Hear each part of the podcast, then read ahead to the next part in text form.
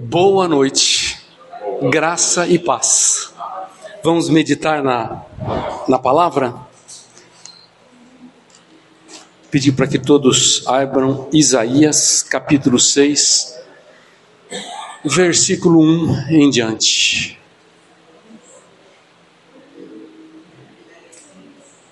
Podemos ler? No ano da morte do rei Uzias, eu vi o Senhor assentado sobre um alto e sublime trono. E as obras de suas vestes enchiam o templo. Serafins estavam por cima dele. Cada um tinha seis asas. Com duas cobria o rosto, e com duas os seus pés, e com duas voava. E clamavam uns aos outros, dizendo: Santo, Santo, Santo é o Senhor dos exércitos toda a terra está cheia da tua glória. As bases do limiar se moveram à voz que clamavam, e a casa se encheu de fumaça. Então disse eu, Isaías falando: Ai de mim, estou perdido, porque sou homem de lábios impuros, habito no meio de um povo de impuros lábios e os meus olhos viram o Rei, o Senhor dos exércitos. Então um dos serafins voou para mim, trazendo na mão uma brasa viva que tirara do altar com uma tenaz. Com a brasa tocou a minha boca e disse: Eis que ela tocou os teus lábios, e a tua iniquidade foi tirada, e perdoado o teu pecado. Depois disso, ouvi a voz do Senhor que dizia: A quem enviarei? E quem há de ir por nós? Disse eu: Eis-me aqui, envia-me a mim. Vou sublinhar aqui o versículo 8. Depois disso, ouvi a voz do Senhor que dizia: A quem enviarei? E quem há de ir por nós? Disse eu: Envia-me a mim. Amém? Amém? Graças a Deus. E o tema da nossa meditação hoje é apenas um sim. A quem se destina essa mensagem de hoje? Bem, se destina a mim, Cláudio, todos vocês, aqueles que já disseram um sim ao chamado do Senhor, como uma forma de animar vocês, e aqueles que ainda não disseram um sim ao chamado do Senhor, que hoje se decidam por um sim. Que sim é esse? chamado de Deus para o propósito que Deus tem para a sua vida. Antes, é, aqui está o texto, eu quero falar uma coisa.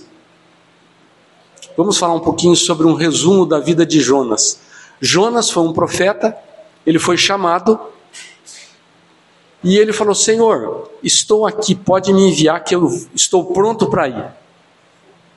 Mas Jonas, é, e Deus falou assim: então, Jonas, você vai para Nínive, pregar para os ninivitas. E o Jonas falou assim: sim, Senhor, só que tem um detalhe: para os ninivitas eu não vou, tá? E Deus falou assim: olha, é, não é bem do teu jeito, sabe, Jonas? Aí Jonas falou: tudo bem, senhor, eu, tudo que o senhor quiser eu faço, menos ir para os ninivitas. Por quê? Ninivitas, Nínive era a capital da Assíria. Então preste atenção, como o Júnior falou, né, vocês estão aqui, né? A Síria era um povo muito temido pela guerra, eles eram guerreiros poderosos. E ninguém queria cair na mão dos assírios porque eles, se eles, você fosse preso de guerra dos assírios, eles torturavam de formas assim assustadoras os assírios. Então muita gente, quando era dominada pelos assírios, eles se matavam para não cair nas mãos dos assírios, porque os assírios esfolavam, eh, tiravam membros, eram assim cruéis com os prisioneiros de guerra. Então, quando Deus fala para Jonas, Jonas, vai para pregar em Nínive, Jonas falou assim: Senhor, aquele povo, o senhor acha que eu vou pregar aquele povo maligno? Não. E o que, que Jonas faz? Corre para outro lado. E aí a história de Jonas nós sabemos. Ele entra num navio, indo em direção oposta a Nínive, e ali começa uma tempestade. Ele fala assim: essa tempestade é por causa de mim. Vocês podem me jogar aqui no mar. Jogaram Jonas no mar, a tempestade parou. Veio um peixe muito grande, engoliu Jonas, e Jonas ficou três dias e três noites na barriga daquele grande peixe. Até que aquele peixe cuspiu Jonas. E aí ele vai para Nínive, prega para os ninivitas, e o que, que acontece? Os ninivitas se convertem. Ele fala: Senhor, o senhor vai converter esse povo? Podia converter um povo bom, né? mas não esse povo. E o tema da nossa mensagem, vamos falar aqui apenas um sim. Vamos falar juntos, só por uma questão didática? Vamos todos falar? Apenas um sim. Obrigado. É. Falar outra coisa para a gente preparar aqui. Uma coisa. O que aconteceria se no Brasil, o Brasil tem quantos habitantes? Aproximadamente 220 milhões de habitantes. Estão compreendendo? Vamos supor que no Brasil não tivesse nenhum que conhecesse a Jesus, ninguém conhecesse a Jesus no Brasil. E Deus falasse para você em outro país, vai pregar no Brasil, e você falasse assim, vou. E você saísse de outro país, chegasse no Brasil, onde não tivesse nenhum cristão, ninguém conhecesse a palavra, o que, que aconteceria? O que aconteceria? uma revolução. Uma revolução. Aí você seria uma luz aqui no Brasil, e você começaria a acender outras luzinhas, e aquele país, esse país viraria muitas luzes. Amém? E se não tivesse ninguém em Maringá, ninguém em Maringá que conhecesse Jesus, e Deus mandasse você para Maringá, o que aconteceria em Maringá? Se só você, uma uma revolução. Vamos falar? Uma revolução. Jesus é uma revolução. E se você tivesse numa família que ninguém era cristão, e Deus falasse assim, você se converteria e você começaria naquela, naquela família, o que, que ia acontecer naquela família? Uma revolução. Jesus é uma revolução. Onde entra Jesus, acontece uma revolução. Aconteceu na minha família. Uma revolução na minha família. Porque Jesus entrou. Então, num bairro onde tem uma luz de Cristo, um, uma pessoa, um homem ou uma mulher convertida, ele começa a acender várias luzes. E o que, que acontece naquele bairro? Ele fica todo iluminado. E acontece uma revolução. Vamos fazer uma coisa sobre chamados, né? Por que, que eu estou falando de chamado? Estou animando vocês. Porque a gente tá, eu estou querendo voltar, estava conversando com o Júnior na viagem, a gente voltar a falar alguma coisa, algumas coisas básicas da fé cristã. Alguns chamados no Velho Testamento. Abraão foi chamado? Deus chamou Abraão? Chamou Abraão. E falou o que para Abraão? Vai, sai da tua parentela e vai para uma terra que eu te mostrarei. E Abraão foi? Foi. Moisés recebeu um chamado? Moisés já estava lá, sabe, num deserto, tinha fugido do Egito, já estava 40 anos em outro lugar. Ele passou 40 anos no Egito e 40 anos no deserto. Ele já tinha então 80 anos. E Deus chama Abraão. Abraão foi? Desculpa, Moisés. Moisés foi? Foi. E Jeremias? Foi também. Isaías, Jonas, então, no Velho Testamento, irmãos, Deus chamava algumas pessoas específicas. No Novo Testamento, foi um pouco diferente. Deus chamou algumas pessoas, chamou. Quem que Deus chamou no Novo Testamento? Chamou Pedro, chamou Paulo, chamou Barnabé, chamou João. Mas prestem atenção, muita atenção aqui. No Novo Testamento, Deus chama a sua igreja. E quem compõe a igreja? Todos nós. Logo, todos nós somos chamados. Então, chama um corpo. Por exemplo, em Coríntios, a Bíblia fala assim: todos, a igreja é um corpo. Cada um da igreja tem uma função. No versículo 22, ele fala assim: que nenhuma função, mesmo pequena, por exemplo, um dedinho do pé, é importante para o corpo. Qual que é mais importante, o dedinho do pé ou o olho? Na Bíblia fala que todos são importantes. Mas todos têm uma função. Então, Deus, no Novo Testamento, chama a sua igreja, que é composta de todos nós. Logo, todos nós somos chamados. Uns têm mais graça do que outros, não importância. Estão entendendo? Tem uns que têm mais graça. Eu vejo assim que tem muitos que têm muito mais graça do que eu. E eu nunca vou ter a graça de, de algumas pessoas. Porque eles caminharam mais, investiram mais, oraram mais, jejuaram mais. Eles têm mais graça. Mas nós, nós temos, mas todos nós temos uma graça de Cristo. Já viu uma criança graciosa? Uma criança não é graciosa? Essas crianças aqui, coisa mais linda do mundo. Essas crianças são cheias de graça. Isso é uma graça que a pessoa tem. Eu não tenho, nunca vou ter a graça de um Jané. Não tenho essa revelação que ele tem. Mas eu tenho um pouquinho. Agora, assim sendo, não espere para ser chamado. Você já foi chamado. Chamado para quê?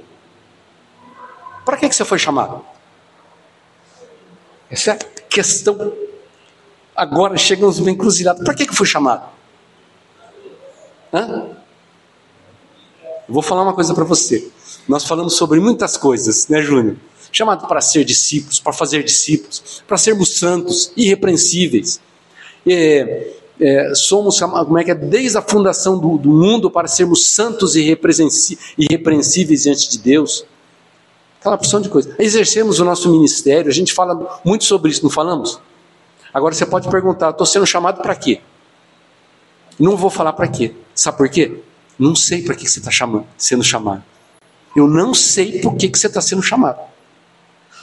Mas Deus está te chamando.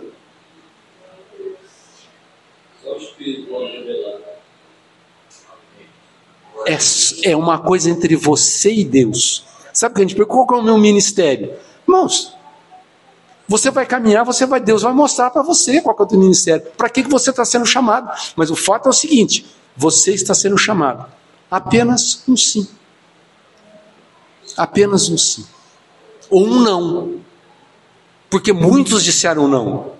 Então o que, que eu devo fazer? Eu tenho um chamado? Temos um chamado? Temos. O que, que eu devo fazer?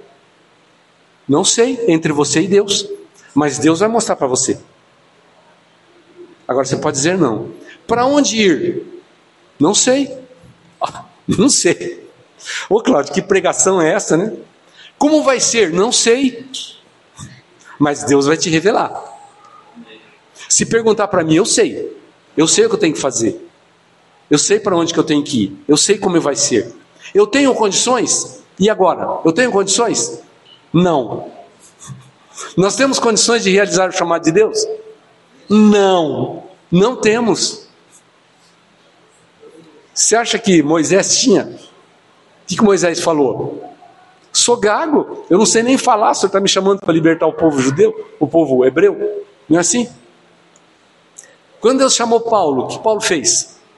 Senhor, o senhor está de brincadeira, Deus teve que derrubar Paulo no chão.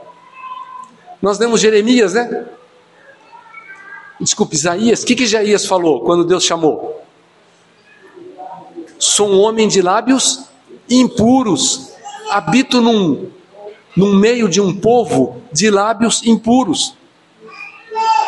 Estava preparado? Não. Tenho condições? Não. Nenhum de nós temos. Sabe quem tem condições? Deus.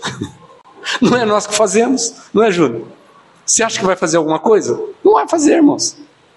Quem vai fazer em por nós, em nós, é o Senhor. Paulo falou o quê? Eu me considero como servo inútil. Se Paulo é um servo, se considerava um servo inútil, o que, que nós podemos esperar de, de mim? que eu posso esperar de mim? Candidato a servo inútil. E olha que foi Paulo, hein? E Paulo falou assim: Eu sou o maior dos pecadores. E nós? Maldito homem que sou, quem me livrará do corpo desta morte? Está no tempo certo? Está no tempo, Deus, Deus me chamou. Estou no tempo de ouvir o chamado de Deus? Qual que é o tempo? Hã? Agora. Não. Quem falou agora? Quem? Ó, você está certa, viu? Mas eu vou falar outra coisa, só de brincadeira, viu, Eliane? O tempo de Deus não é amanhã. Nunca foi. Eu precisei fazer, consertar um telhado na minha casa. Tava chovendo, chove, chove, chove, goteira, goteira, goteira. Aí eu liguei pro cara, você pode consertar meu, meu telhado? Ele falou, você tá com pressa? Eu falei, tem que ser ontem. Sabe aquela história? Para ontem, cara, não é para hoje, é para ontem. Então, o chamado de Deus, irmãos, está certo que a Eliane falou, é, é isso, mas não é para é para ontem. É para ontem. Como vai ser? Como vai ser o meu preparo para aquilo que Deus me chamou? Como é que vai ser meu preparo? Não sei. Eu só sei uma coisa, que vai ser ao longo da tua caminhada, ao longo daquilo que você está fazendo durante o teu trabalho, enquanto você está trabalhando, Deus vai preparar você. Se você fala assim, eu vou me preparar para fazer a obra de Deus, esquece. Esquece. Nunca vai acontecer. Quanto de dinheiro vou precisar?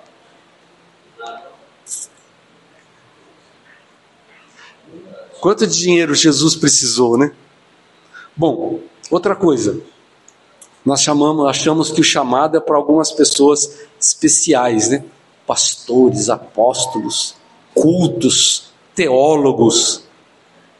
Cláudio está falando hoje, mas eu já, já, eu já fiz o meu chamado. Eu estou animando vocês para continuarem aquilo que Deus está se chamando. Olha, não depende do teu talento. Se depender do teu talento, vai ser um fracasso total. Nós dependemos do Senhor. É do Senhor. Então, eu, eu sempre falava, será que vai ser para alguma. Aquele cara, aquele cara é chamado, né? A gente pensa, Paulo, pô, Deus preparou aquele, aquele era o cara, né? Mas se a gente vê Paulo, a gente vai chegar assim, olha, não pode ser que Deus chamou um cara como esse. Pedro, como que Deus chama um cara que nega Jesus? Como que Deus chama um cara que Paulo chega perto de Pedro e fala: Pedro, eu achei em você uma pessoa repreensível. Então a gente vê Pedro dando cada furo, mas cada furo. Deus fala: como chama um cara como esse? É. Deus, Deus chamou até eu, você, como que não vai chamar um Pedro? Ele teve mais graça, muito mais graça que eu. Paulo, muito mais graça. Não, não, assim, não chego nem, nem aos pés deles. Eles tiveram muita graça, mas o chamado é o mesmo. Concordo, irmão? Amém? Graças a Deus. Como nós falamos, Deus não chama os capacitados, né? mas capacita os chamados. E eu vou pedir uma coisa para vocês: me cite alguém da Bíblia que estava preparado Cite alguém da Bíblia que estava preparado. Jesus. Que Jesus fala assim: Por vossa causa eu me santifico. Mas ele não era santo? Era. Jesus precisou ser batizado? Foi batizado. A Bíblia não fala que ele aprendeu a obediência aprendeu a obediência. Mas ele era Deus, 100% Deus. Mas ele era 100% homem. É, cita um outro aí. Gideão. Esse cara é o cara, né? Mas pode ter certeza. Pode ter certeza. Não, não. Não estava. Não estava. Ninguém é preparado. Ninguém. Vamos lá então. É, preparado? Bom, nós vamos ver já. Nunca espere estar preparado e nunca dê essa desculpa a Deus, porque a diferença entre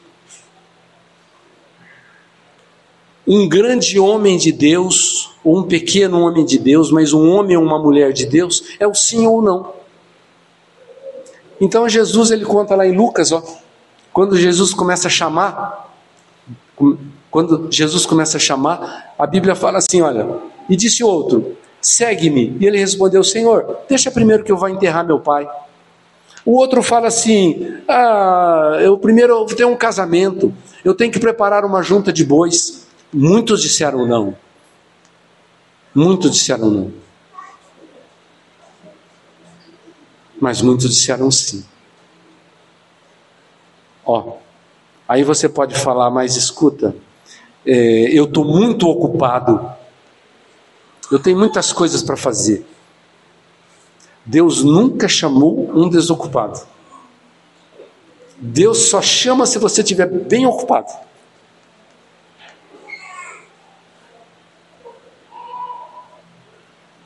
Se você estiver desocupado, Deus não vai te chamar. Você precisa estar super atarefado. Aí Deus fala: vem. Não foi assim com Pedro? O que Pedro estava fazendo? Pedro era pescador. João, quando Deus chama João, o que, que João estava fazendo? Consertando rede. Paulo, o que, que Deus Paulo fazia? Paulo era uma porção de coisa, estava super ocupado. Pedro pescava, João consertava a rede, Mateus cobrava impostos, Paulo, construtor de tendas, fariseu, mestre. Aliás, Deus só chama os ocupados. Outra coisa, a vontade de Deus sempre vai se opor à nossa vontade, costumes, nossos conceitos, religiosidade, modo, modo de ver. Peraí.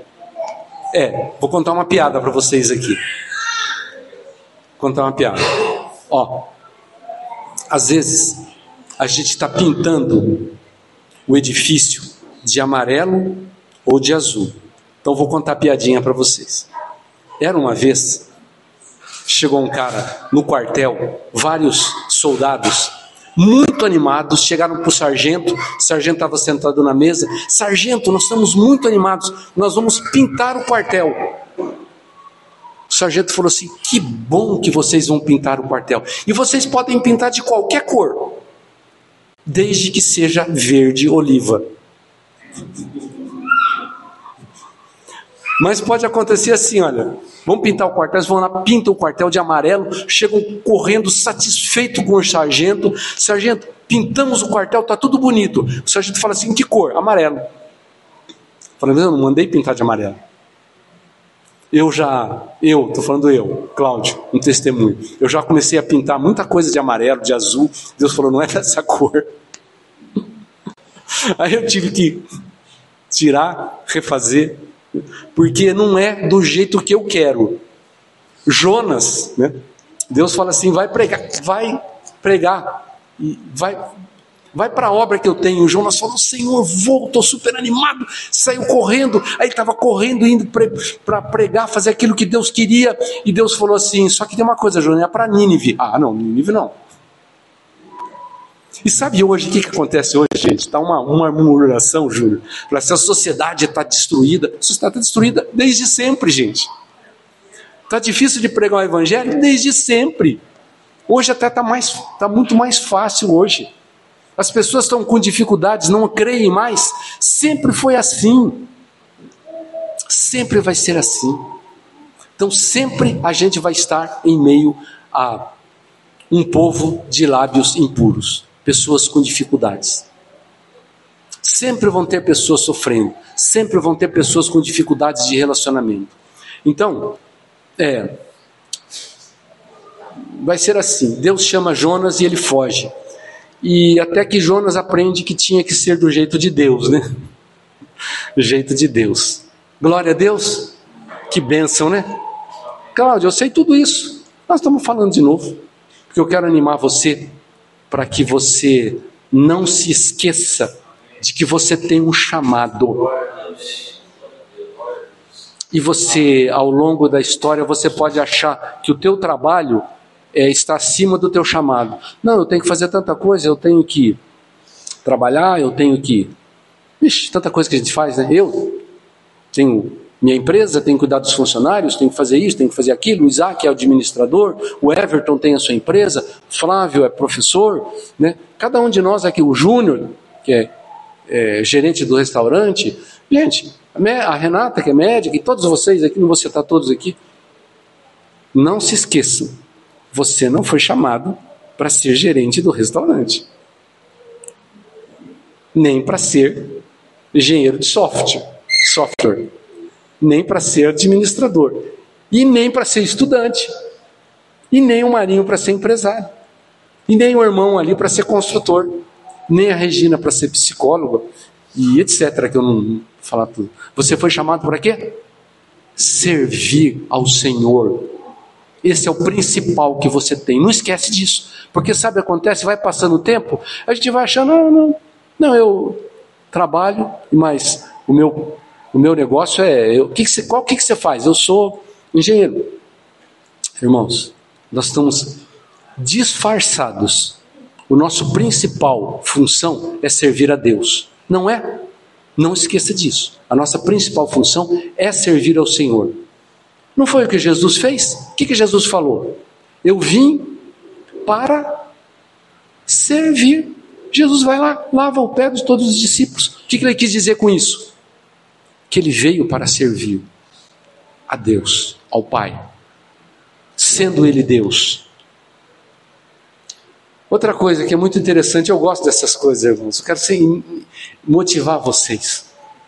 Às vezes fala assim, mas Senhor, eu estou com tanta turbulência na minha vida, não é hora de eu começar, começar com esse negócio de, de obra de Deus. Jonas estava numa tempestade, o barco estava afundando. Ele falou: Olha, me joguem daqui. Então eu vou falar uma coisa: Deus vai te chamar no meio de uma tempestade.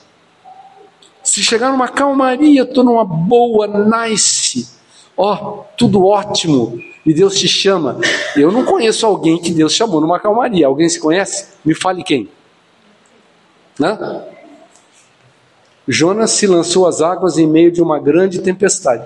Meu testemunho é quando Deus me chamou, eu estava assim, no meio de um tratamento de hepatite C terrível. Criança pequena em casa. E a Regina falava: É, o Jamê, Jamê chamou você para, nesse momento da tua vida, né? que, que é isso, né? Isso não é um momento.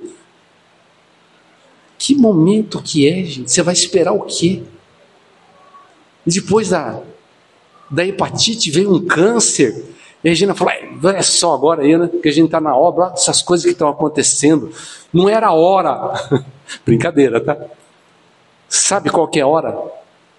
Qual que é a hora? A Eliane, tá aí, Eliane? Qual que é a hora, Eli?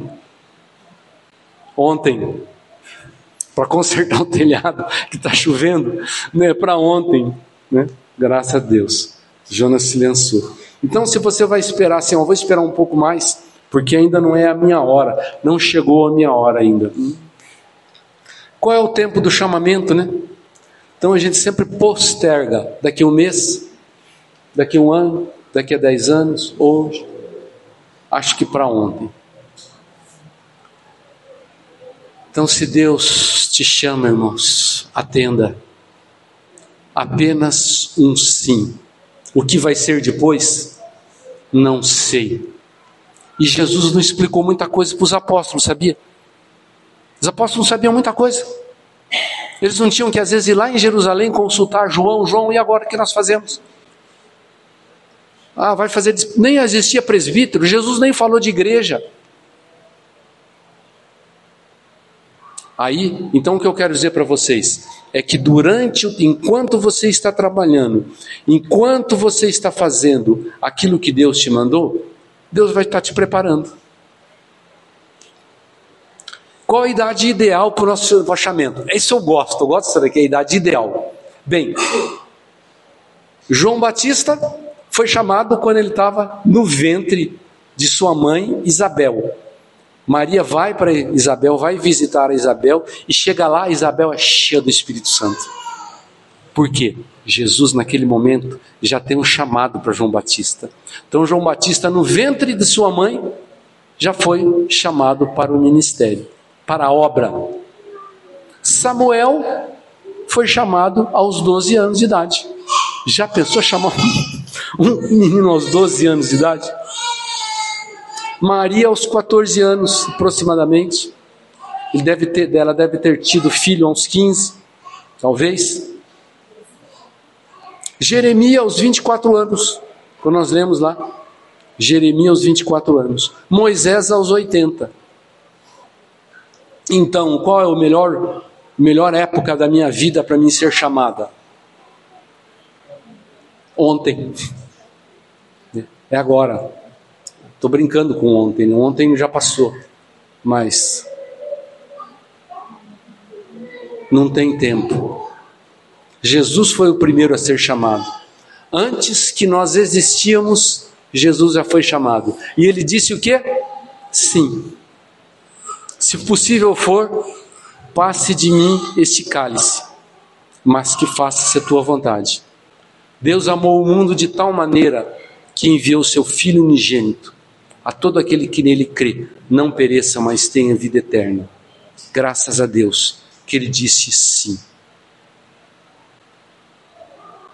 E Deus chama pessoas que não tinham mais esperança, pessoas totalmente, que eu vou dizer assim, desiludidas, sem esperança mesmo. Porque Ezequiel, vamos ler Ezequiel? Vamos abrir Ezequiel? Ezequiel capítulo 1, é só do verso 1 ao 3, quem pode ler? Ezequiel estava, era hebreu, judeu, estava é, no cativeiro, no exílio babilônico, era muito difícil o exílio, longe de sua terra. É, ser prisioneiro é uma coisa muito difícil, irmãos. Ser prisioneiro. E Deus chama Ezequiel. Quem pode ler, por favor? E aconteceu no vigésimo ano, no quarto mês, quinto dia do mês, que estando eu no meio junto ao se abriram os céus e tive visões de Deus. No quinto dia do mês, no quinto ano do cativeiro do rei Jeová, veio expressamente a palavra do Senhor a Ezequiel, filho de sacerdote, na terra dos caldeus, junto ao rio Quebar, e aí esteve sobre ele a mão do Senhor. Amém. Ele estava lá no exílio, preso, e você preso talvez algemado, indo para Jerusalém. Ele falou: acabou tudo. Israel foi destruído, não tem mais nada. Sem esperança, Deus chama ele. Deus chama pessoas que estão na cadeia, chamou Onésimo. Então não tem, né, essa questão. Agora, eu, só para falar, para mim não me esquecer, vou dizer uma coisa para vocês. Tá, eu vou falar um pouco mais na frente. Agora, Deus nos chama sempre, preste atenção, para uma grande obra. Deus é grande? Cara, desculpa falar assim, estou falando só de brincadeira. Deus é infinito. Infinito. E Ele não vai fazer coisas pequenas. Ele não vai chamar você para uma obrinha, né? Deus vai chamar para uma grande obra. Para uma grande obra, grande obra. Tudo que nós fazemos, mesmo que a gente ache que é pequeno para Deus, é grande. Os testemunhos aqui, irmãos, a gente fala assim, fiquei assim extasiado com esses testemunhos que é uma benção. Quando você toca uma vida, faz toda a diferença na eternidade. E quando Deus chama Abraão e fala assim: Abraão, é, fartei uma grande nação e abençoar-te-ei, e engrandecerei o teu nome, e tu serás uma bênção. E abençoarei os que te abençoarem, amaldiçarei os que te amaldiçoarem, e ti, em ti serão benditas todas as famílias da terra. Deus tem um projeto grande. Então aproveite. Quanto vou precisar aquilo lá para realizar a obra de Deus? Lembro quando estava fazendo um curso lá no Hagai, que tinha um, um indiano lá, um africano, pegando dinheiro de todo mundo, porque ele queria fazer isso, fazer aquilo, ele queria arrecadar um milhão de dólares para poder realizar a obra de Deus. Aí o pessoal estava falando, cara, você não precisa de tanto dinheiro assim, não. Jesus precisou de quanto para fazer a obra? Né? E disse-lhe Jesus: Não levem nada pelo caminho. Isso é para nós, hein? Não levem nada. Nem bordão, nem saco de viagem, nem pão, nem dinheiro, nem túnica extra. Que coisa, meu Deus do céu! Por quê? Eu vou dar tudo que vocês precisam para realizar a obra. Quanto dinheiro Jesus precisou? Quantos prédios Jesus construiu? Quantos escritos Jesus deixou? Jesus investiu totalmente em vidas. Ele queria vidas. Vidas. Pessoas. Esse é o maior legado que nós vamos deixar. A gente está aqui naquele comichão, né, Júnior? Vamos fazer isso, vamos fazer aquilo, vamos construir. Amém, se Deus nos der essa graça. Mas a gente não pode perder isso aqui de vista. Isso é o Evangelho. É aqui que Deus nos quer. E, a, e a, além de Jesus ter pouco dinheiro, um ladrão roubou tudo, né? Judas roubou. Então, o que tinha, Judas roubou. Então tá difícil, né? Tá, agora eu vou falar uma coisa para você. Peraí, peraí. Não, não. Vou falar isso que você está. Ó, se você não tivesse, vamos falar diferente. Vamos supor que, peraí, vou fazer, uma, vou fazer um teste aqui. Qual é o texto bíblico que você mais gosta? Você tem algum texto bíblico que você mais gosta? Pode falar? Alguém tem coragem? Fala para mim o que, que é.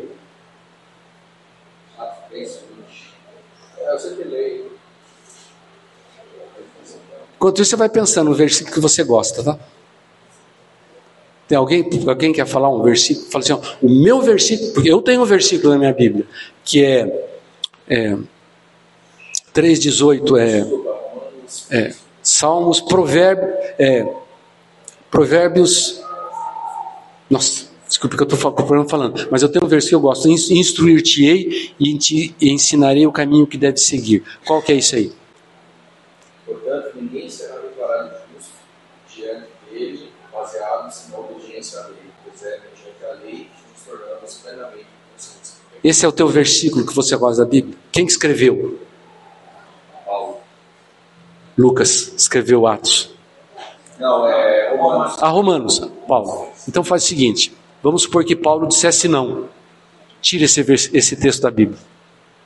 Não é? é? Se Paulo não tivesse escrito não, esse daqui não estava escrito. Fala, Júnior. Qual o teu texto? Eu gosto desse aqui. Deus, Senhor, é o, Deus, Senhor, é o poder, a grandeza, a honra, a vitória e a majestade. Porque Teu é tudo no céu. Amém. Glória a Deus. Deus, Senhor, é o reino e podia vontade. Quem escreveu? Quem? Quem escreveu isso aqui? Só um pouquinho, quem escreveu? Crônicas. Crônicas. Sei lá. Então tira esse cara que escreveu Crônicas. Não estaria esse versículo aqui. Não me lembro. É. Então, o salmo que eu gosto, vamos supor Davi falasse não, Senhor, nós não teríamos salmo. Vamos supor que. Quem está aqui? Deixa eu falar uma, uma pessoa aqui. Fala o Everton, desculpe. Se o Everton falar, senhor, eu não quero. O Everton e a Ariana não, não estariam aqui hoje. Já pensou? A gente ficar sem Everton e Ariana? Marino falasse assim: não, não, não, não, não, não, senhor, não, não, não é hora, não é tempo. Aí Marino não estaria aqui hoje. Já pensou? A mulher da Batuba não tinha ouvido. Aí a tia Isaír fala, e o tio Jair falava, não, não, não, não quero não. Aí não estaria aqui. Irmãos, graças a Deus, porque você disse sim. Apenas um sim. E você está hoje aqui. Que bom que você está hoje aqui. Não é? Então é uma benção. Vai dar trabalho? Veja que eu estou falando tudo isso também para que você que já está Nós temos muitos aqui que estão fazendo um trabalho magnífico. Vocês estão fazendo um trabalho magnífico. Vai dar trabalho? Hum, muito trabalho, hein? Muito trabalho. Possivelmente uma vida. Possivelmente uma vida. E deu quanto trabalho deu para Jesus, hein? Quanto trabalho deu para Paulo, hein? O maior trabalho que eu acho quando é você vencer a barreira de dizer o sim naquele momento. Naquele Pois é. momento não é momento propício. Às vezes você está no meio um negócio, É. às vezes você está num lugar que é público, e o inimigo sempre vai tentar te mostrar Sempre. que aquele é lugar, não é o momento. É. Espera, vai ter oportunidade, o inimigo sempre vai estar ali nessa barreira. Mas o trabalho na hora que ele separa do É. Bem, tá, Jesus foi para a cruz. Paulo falava assim: Eu tenho dores de parto para que Cristo seja formado em vós. Né? Então, dá trabalho sim. Bem, quanto que eu ganho? O que, que eu ganho com isso?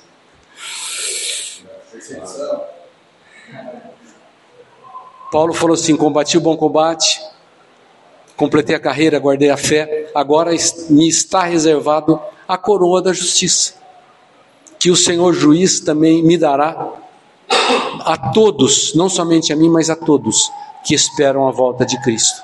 Então, está preparado uma coroa? Está. Ser fiel até a morte, dar-te a coroa da vida. Tem uma coroa nós? Tem. Tem coroa? Tem. A vida eterna? Tem. Mas, quero dizer o seguinte: é por amor a Jesus, irmãos, que nós fazemos tudo. E não é por ganho que eu faço. Não é por ganho. E Pedro, Jesus chega para Pedro e fala assim: Pedro, tu me amas? Pedro fala: Amo, Senhor. Pedro, você me ama? Amo. Pedro, você me ama? Ama. Em outro momento, fala: Pedro, você me ama mais que esses outros aí? É por amor, né? A condição só tem uma coisa: é por amor ao Senhor. Eu amo ao Senhor, por isso eu digo sim. Eu amo ao Senhor, por isso eu caminho, eu cresço, eu invisto no meu ministério. Pode ir alguém no meu lugar? oh, Senhor. Ninguém vai no teu lugar, irmãos. Chamado é para você. Você é insubstituível. A não ser que você diga não. Né? Porque a Bíblia fala assim: se vocês não, não, não clamarem, até as pedras vão clamar. Mas a gente, muitos falam assim: tem tanta gente, Senhor, manda outro. Né? Senhor, é você. Deus chama nós, eu. Você já precisou do serviço de um. Vou voltar aqui, eu precisava de alguém para consertar um telhado.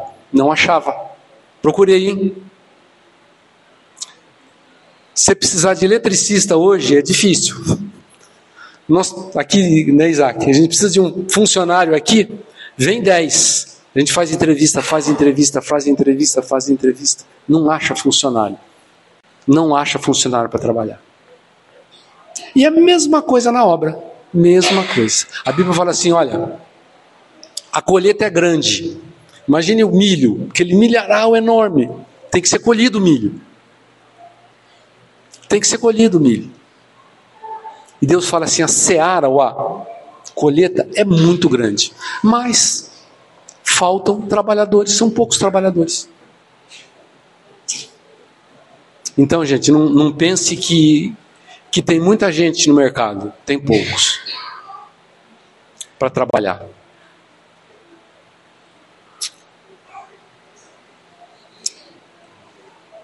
Maior perigo, estamos quase terminando, tá? Coração. Para não.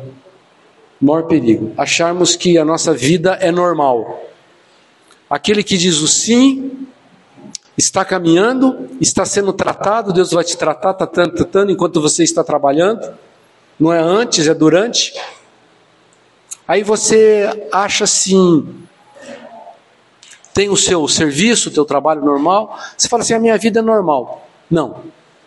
A vida do cristão é anormal. É anormal.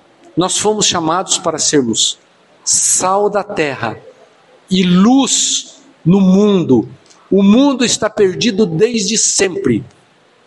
Não ache que vai piorar, a gente fala, ah, o mundo está piorando, melhorando. Misericórdia, a sociedade está se esfacelando? Está. Mas é, é, é, é, nesse ambiente que Deus nos chama, nos chama, né? Então cuidado, irmão, para não se conformar naquilo que está falando, achar que a tua vida está normal. Estou trabalhando, como é que é? Casavam, davam-se em casamento.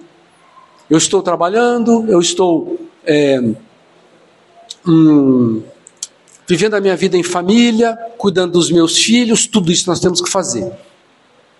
Mas não se esqueça, acima de tudo, nós temos um chamado e que a nossa vida não é normal. Nós somos contra a cultura. A cultura que existe aí no mundo, nós temos outra cultura. E que nós vamos ser perseguidos. E que nós vamos ser odiados. Mas Deus vai nos amar. Deus nos ama, aliás. Amém?